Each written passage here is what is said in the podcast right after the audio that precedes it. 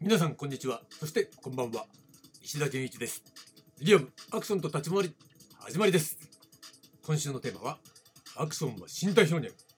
ということでどうぞお付き合いください。さて、えー、昨日はねチャンバラと身体表現というテーマでお話をしました。ね簡単にまとめておくとチャンバラっていうのは一つ、ね、刀を使っていると。たったそれだけのことでね刀の持つ長さがダイナミックさを表現してくれる。そしてこの刀っていうのは刃物であるという点においては緊張感も表現してくれる。この2点において、えー、立ち回り成分だけで身体表現として成立可能であるというふうに私は考えている。というお話でしたね。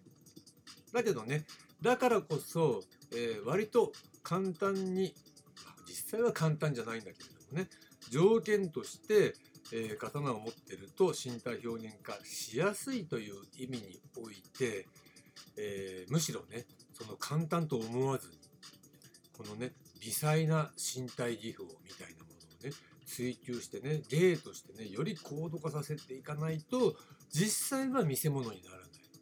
価値を生まないというねそういう領域にある。ね、一見簡単そうで実際は簡単そうだからこそ難しいっていうね。そういうポジション、うん、そこをねしっかり理解する必要はありますね。だからできたイコール、えー、できるっていうことじゃない。っていうことね。どんどんどんどんね、えー、上達っていうのは、えー、刀を触れるようになりましたっていう領域からようやく始まるわけでそこに存在してないんですよ。その辺が単なる武術みたいな形でね、えー、現実的に刀を触れるからいいってわけじゃないんですよということですねで、えー、本日のテーマなんですが本日は都市格闘の立ち回りということでお話をしたいと思います。ね、昨日はチャンバラだったでしょ？今度はじゃあそれ都市格闘の立ち回りってどうよっていう話ですね。こうなったこと時にねつまり立ち回り成分だけで都市格闘を表現できるかどうか、えー、それが身体表現として成立するかどうかっていうと、えー、立ち回り成分しかもしないとしたらそれはねまあ演技としてね何か格闘を表現しなきゃならない中でちょこちょこっとそこを見せ物にしようと思わなければそれは成立可能ですよ。だけど身体表現っていうのは、えー、やっぱりそれ見せ物になるかどうかっていうところがね一つの境目になりますから。そうなった時にこれね、えー、アクション成分がないとかなり厳しい。なんでかっていうとさっき話したようにね刀っていうのはねその長さがあるじゃないですか。だけどあの長さがなしにね手足の長さだけでそのダイナミクさを表現するってなったらこれそれ相当のね体の使い方っていうのをしなきゃならない。工夫しなきゃならないわけですね、うん、それはすなわち迫力が普通にあってたら出ないから。で、えー、そうなってくると結果的には運動量の増加っていうものが要求されてくるためにもうアクション成分っていうのが、不可欠になってきちゃうんですね。だからアクション成分なしではそれは、えー、絡みと言われるやられる方もそうだし、えー、実際ね真というね主役の方も同様ですね。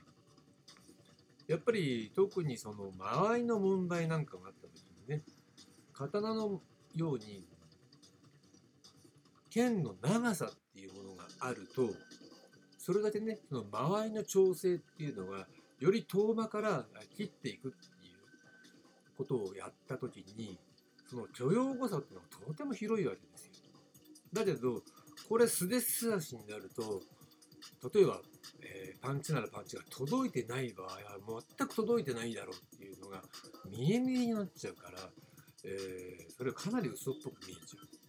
う。だそこを届いてないんだけどあとちょっとで届きそうとかしっかり届いてますってことをねまで表現した上でやられるとかね、えー、攻撃を加えるみたいなそういったことをやろうとするともう必然的に、えー、身体能力が高まっていないと無理な動きが要求されているような形になっちゃうのね。うん、だからやっぱりこれはアクション成分が必要になってしまうわけです。だ結論から言うと、都市格闘の立ち回り、これがね、身体表現になり得るかどうかっていうのは、えー、演技としての演技プランの、えー、延長上でやっていく分には全然問題ないわけなんですがそこだけをね見せ物化しようと思ったらチャンバラみたいに見せ物化しようと思ったらかなり厳しいですよ。アクション成分が不可欠になってきますよ。というのはまあ理論上の結論ですね。もちろんねそれはね、えー、アクション成分を十分活用したえー、都市カプの立ち回りすなわち絶対アクションをマスターしてる人だったら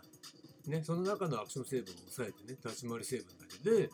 えー、立ち回りをやって見せ物化するってこともできなくはないですよ。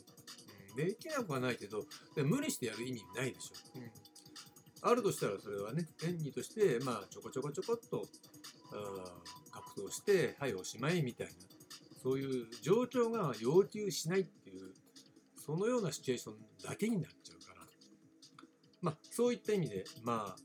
できなくはないけど意味はないからあまずできるとかできないとかっていうことを考える必要はないわけですよね。ということで、えー、立ち回り成分についてはチャンバラの場合はね、